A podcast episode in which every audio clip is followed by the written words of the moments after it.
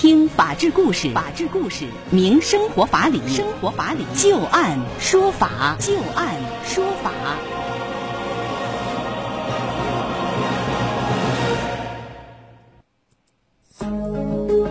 北京时间的十八点零二分，您现在正在关注收听的是石家庄广播电视台农村广播，在每天的傍晚六点到六点半为您带来的旧案说法，我是志金。我们会在每天的节目当中，就一些真实发生的案例来邀请我们的法律顾问，帮助大家分析其中所蕴含的法理和人情。在今天的节目当中，我们将会连线的法律顾问是河北晋民律师事务所的刘小龙律师。刘律师您好。主持人好，各位听众朋友，大家好！非常高兴啊，今天能够连线到刘小龙律师来帮助大家答疑解惑。在今天节目当中，我们首先要和您说到的第一个案子啊，是有关于一起劳动争议方面的案子。珠海的樊女士在入职了某物业公司不到两个月的时间，却在查出怀孕的当天就遭到了解雇。与物业公司多次协商无果之后，樊女士在今年的四月二十五号就以平等就业权纠纷为由提起了诉讼。广东省珠海市香洲区人民法院对于这个案子是做出了一审判决结果。那接下来我们就来详细了解一下这个案例的经过。二零一九年一月五号，樊女士入职了某物业公司，任珠海某学校物业管理监控员，月工资是三千七百五十元，上班的时间是两班制，白班是七点到晚上的七点，而晚班呢是晚上七点到第二天的早晨七点。双方没有签订书面的劳动合同。九天之后，樊女士向物业公司提出了辞职，因为当时正值春节期间，人手紧张，物业公司也没有同意。二月二十号早晨八点多，樊女士在家里用验孕棒检查，发现自己怀孕，因为感觉身体不舒服，就准备前往医院就诊，并且电话向经理杜经理是告知了情况，需要请假。杜经理在电话当中啊不准许，双方又通过微信争论了一会儿。下午四点多，班长小林电话通知他不用再上班了。医院当天确诊樊女士怀孕，并且做出了休息一天的意见。到了第二天，物业公司拒绝樊女士进入到工作场所。二月二十三号，樊女士向物业公司邮寄了要求继续履行劳动关系通知书，要求她继续履行劳动关系，尊重妇女的工作权益。而物业公司签收之后没有给予回应。那么三月三十号，樊女士自然流产。樊女士认为，物业公司在得到她怀孕的消息之后，非基于工作岗位的需要，没有理由解雇的行为，严重的侵犯了自己的平等就业权利，导致自己精神沮丧、失眠、情绪低落、痛苦难当，以至于流产，给她造成了巨大的精神损害，于是提起了诉讼。请求法院判令物业公司赔偿孕期工资经济损失四千七百八十四元，没有能够休产假的工资经济损失一千八百七十五元，没有能够享受医疗保险待遇支付的生育医疗费一千九百四十九点二二元，精神损害抚慰金三万元，以及向其公开赔礼道歉等。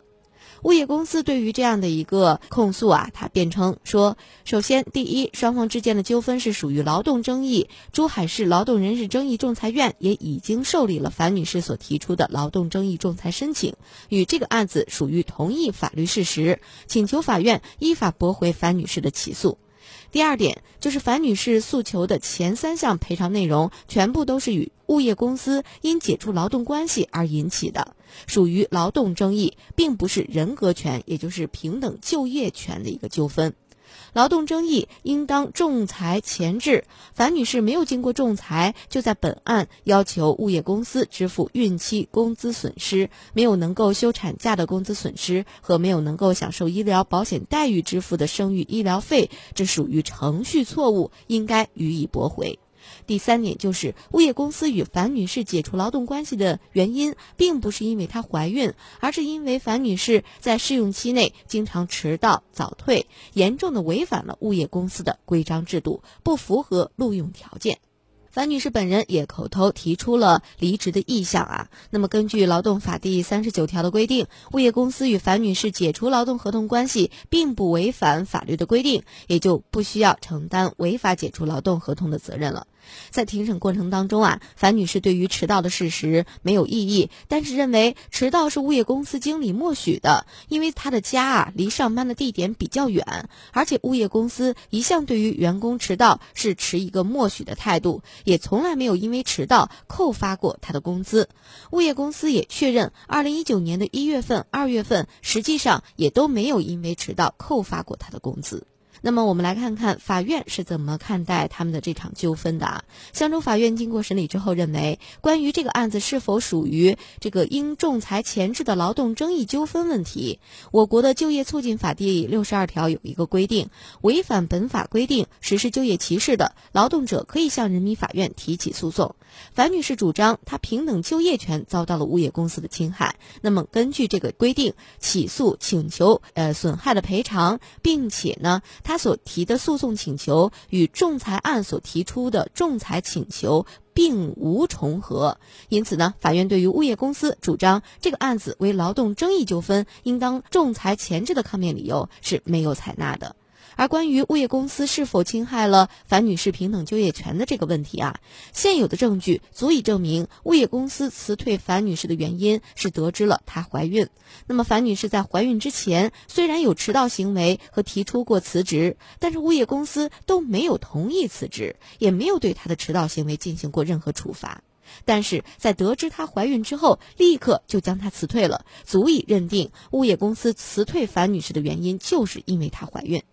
我国的就业促进法第三条，还有第二十七条，以及我国妇女权益保障法的第二十六条第二款、第二十七条也有规定，平等就业权保护的范围应当包括两个方面，一个呢是招录过程当中劳动者被平等录用的一个权利，第二个就是劳动合同履行过程当中劳动者被平等对待的权利。而在这个案子当中，樊女士虽然不是在入职时遭受歧视性的对待，但是物业公司在履行行劳动合同的过程当中，对于她怀孕而将其辞退，使她失去了原本已经获得的工作，属于在履行劳动合同过程当中对于樊女士的歧视性对待，仍然构成了对于樊女士平等就业权的一个侵害。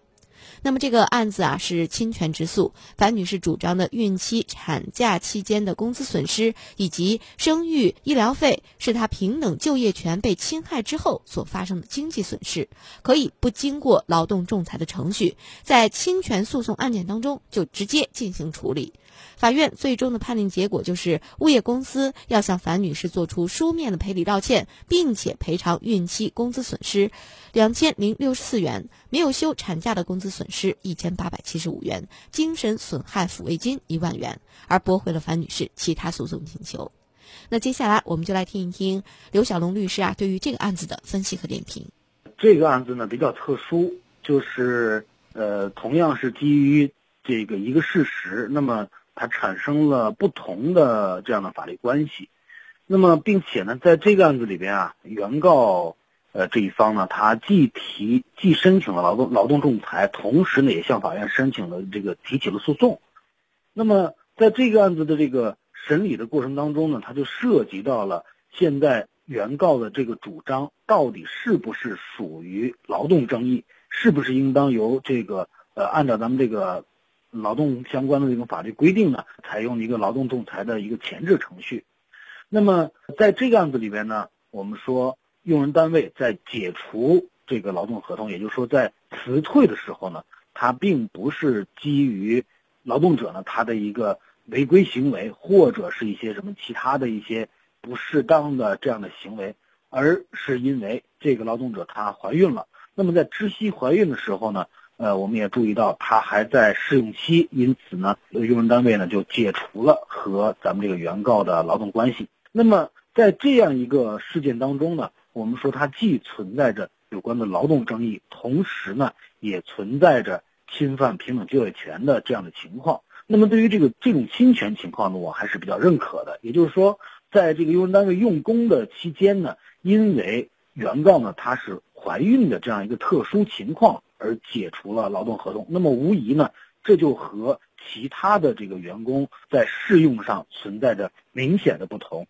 对吧？那么在这个案子里面，咱们也看到迟到呢也是一个普遍现象，并且公司也没有去追究，并且呢，在这个双方发生争议的时候，也也没有这个有一些什么特殊的情况发生。因此，我们说解除这个劳动合同的一个唯一的原因，就是因为她是怀孕了。那么这样的话呢，无疑是对于这个劳动者的一个区别对待，那么也就是我们通常说的这种用工歧视。那么这种情况下呢，它无疑就侵犯了劳动者的平等就业的权利。这种行为呢，是属于一种侵权行为。既然是侵权行为呢，呃，按照法律规定呢，向法院提起诉讼，提取侵权之诉，那么这就是符合我们国家法律规定的。既然侵权呢，那么它产生的责任是什么呢？赔偿损失。呃，如果说造成精神损害的话呢，那么要支付精神抚慰金。那么在这个案件当中呢，我们也看到了法院最后判了一个精神抚慰金一万块钱。那么这个这个数的这个产生呢，我们现在因为这个没有其他的证据可以参考啊，呃，没有办法去衡量它这个金额的确定。那么我们只能说呢，就是在确定精神抚慰金的时候呢，要根据劳动者的这种精神上的受损程度来。判断，当然，在这个案子里面，原告主张说是因为你解雇我，导致我紧张、焦虑，最后流产。我们说这样一个理由呢，恐怕从这个医学角度来说不是特别的充分。但是呢，我们说，既然这个原告他受到的这种歧视待遇，那么从精神上肯定是受到一些伤害的，并且呢，在他这个身体条件特殊的情况下，所以说呢，在精神上面这种伤害，我们说它是一个客观存在的。因此呢，我认为法院判决。有精神抚慰金这这样一项措施呢，我觉得还是恰当的。只不过就是这个金额是不是合适，我们现在没有办法判断。嗯，那么再有呢，就是其他的这些，比如说工资损失、休假损失这些损失。那么这些损失呢，从目前我们听到的这个情况来看呢，我们应当是这样来理解：如果是在劳动仲裁当中啊，我们这个呃女职工呢，她应该主张的是什么呢？他在劳动关系存续期间应当得到的工资，并且呢，包括他在劳动关系存续期间产生的像这些生育的这些费用等等。那么，在劳动关系产这个结束以后发生的这种损失，那么它就是属于什么呢？属于我们本案当中应当判决的经济损失。那么，这个经济损失应当如何来衡量呢？我们说，依据劳动法、劳动合同法的规定呢，在孕期、产期是不能够解除劳动关系的。也就是说呢，呃，我不管你是不是双方同意，那么作为这个呃劳动者呢，他只要是呃有这种特殊特殊的身体条件，那么在这种条件下呢，你在一定的时期内，那么是不能够解除的。那么如果解除的话，势必会造成他工资上。包括相关待遇上的一些损失，那么这种损失它就是一个客观存在的损失，因此呢，最后法院判决呢是支持了他的相关的这种工资的损失，包括这种待遇的损失。我们说这个呢，在适用上它也是比较明确的，而且呢，我们要明白一点呢，就是法院判的这部分钱是指的在解除了劳动关系以后，一直到他的这种孕期、产期这种特殊情况消除之间发生的。这种经济损失。而不是在劳动关系存续期间的损失，所以说呢，法院这种呃这个法律的适用还是比较准确的。那么至于说它的这个金额上是不是准确呢？这个咱们现在就不好去判断。但是呢，我们说既然有期间，同时呢又有相应的这种标准，那么我们说它的这种计算呢也应当是呃按照相应的期间以及结合相应的这种工资标准来计算的。那么至于说将来是不是会有二审，或者说二审会是一个什么样的，我们说也是应当依据这样一个原则来判断的。也就是说，他精神上到底遭受了多大的损害，这种损害和现在判断的这种精神抚慰金的这个程度是不是相匹配，包括他的这个其余的这种解除关系以后的这种损失，是不是和他的期间和工工资标准计算相匹配？这个我认为就是如果发生二审，应当去审理的。呃，这样一个问题，但是呢，对于最终的这种这种判决，就是呃要承担这种侵权责任，我认为这个是没有什么争议的。嗯，刘律师，您看，如果要是不是这种就业歧视或者说侵权的这种诉讼，假如就是劳动争议，普通的劳动争议，这个是不是必须要先走劳动争议仲裁，然后才能到这个法院的审理才能起诉，不能直接跳过之前的这个仲裁直接去起诉，是吧？是的，是的，就是在咱们国家的这个劳动法、劳动合同法的整个这个体系当中啊，这个劳动仲裁是一个前置程序，也就是说，在劳动者向法院提起诉讼之前，是必须要经过劳动仲裁的，而且呢，要求在仲裁的过程当中的这种仲裁请求和在我们后续向法院起诉的这个请求必须是一致的。在这种情况下呢，法院才会立案受理。包括我们在具体这个呃立案过程当中呢，经常我们法院在审查的时候都要看。在仲裁的时候，那么劳动者的这种仲裁请求和他的起诉是不是一致？所以说呢，我们这也是告诉我们，也是一个常识啊，就是因为履行这个劳动合同发生的这些争议，或者是社会保险等等这些争议，呃产生的诉求吧，应当首先经过劳动仲裁。那么对于劳动仲裁裁决不服的，我们可以向人民法院提起诉讼。